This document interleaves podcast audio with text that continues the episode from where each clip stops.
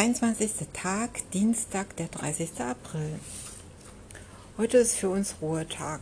Ich erzähle mal was über die Kinder hier von Pattaya. Nina, die ist gerade sechs geworden, die geht jetzt zur Schule. Um zur Schule zu gehen, braucht sie eine Uniform.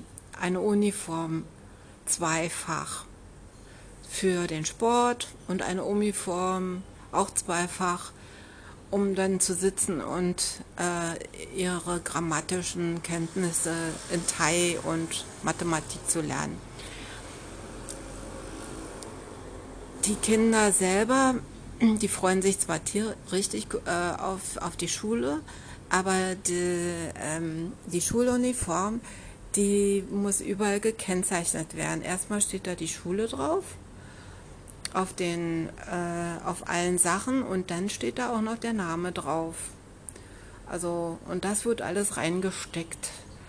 Abends ist ähm, Monas Schwägerin zur Stickerei gefahren und hat dann da was reinstecken lassen. In einer Woche gehen die alle wieder zur Schule und bis dahin muss das fertig sein. Noch eine andere Geschichte ist, hier sind hier die Tiere. Also eigentlich gibt es hier Tiere wie bei uns. Ameisen und Ratten und Kakerlaken. Die Kakerlaken und die Ratten, die sind ja ganz lahm. Äh, aber großartig anzufassen tut man die hier nicht. Was interessant ist, ist, dass es hier eine andere Sorte Ameisen gibt. Die sind sehr also die sehen gelb und durchsichtig aus, sind sehr klein und haben einen dunklen Po. Ingo meint, es wären Pharaonenameisen und die sind total lästig. Wenn die erstmal ein Haus besiedelt haben, dann wird man die auch nicht wieder los, anscheinend. Wir mussten hier ähm, etwa ein paar Sprühdosen uns anlegen, um die dann hier aus unserem Zimmer zu verscheuchen. Das ist auch uns ganz gut gelungen. Jetzt sitzen sie im Moment alle unten im ersten Stock. Ja, und sind scharf auf Süßigkeiten.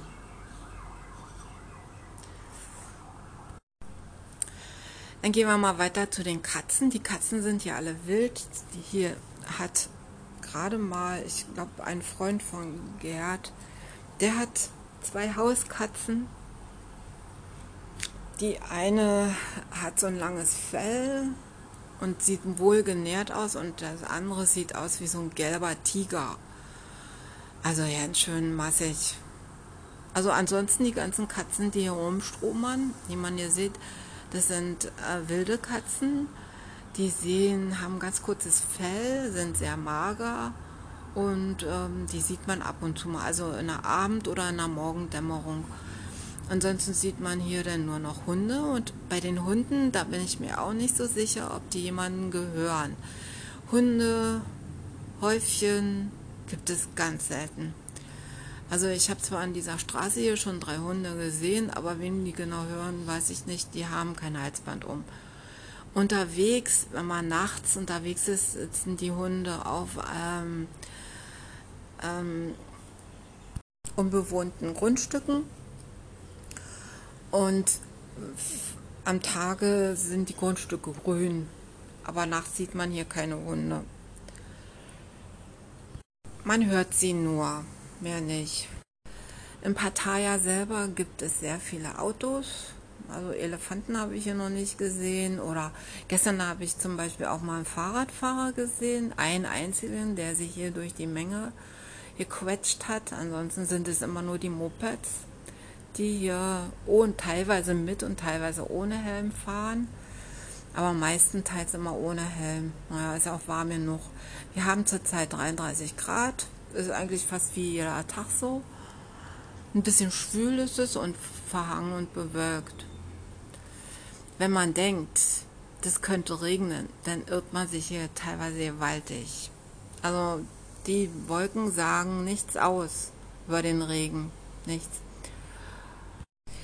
Dennoch was über die Oasen. Also es gibt ja an einigen Kreuzungen Oasen. Ja, da sitzen Palmen drauf und diese Elefantenohrblätterbäume, die werden ziemlich groß.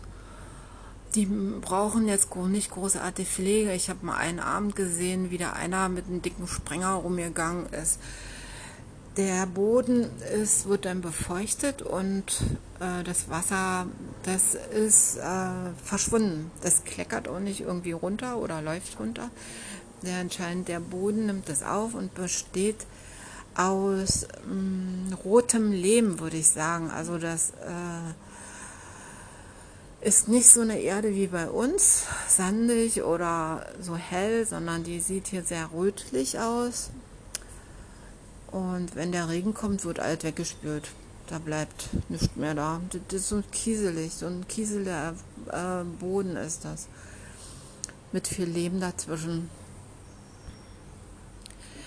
In den Gärten selber, die schön von außen aussehen, da kommt man ja nicht rein. Extra Gärten ja angeschafft für die Bevölkerung, dass sie sich mal ausruht, gibt es hier nicht. Sowas findet man eher in Bangkok und ansonsten ist die Stadt eigentlich relativ reich, würde ich sagen, weil es alles sehr teuer geworden ist. Und äh, die andere Geschichte ist, dass hier sehr viele mit großen Lieferwagen oder ähm, Range Rovern oder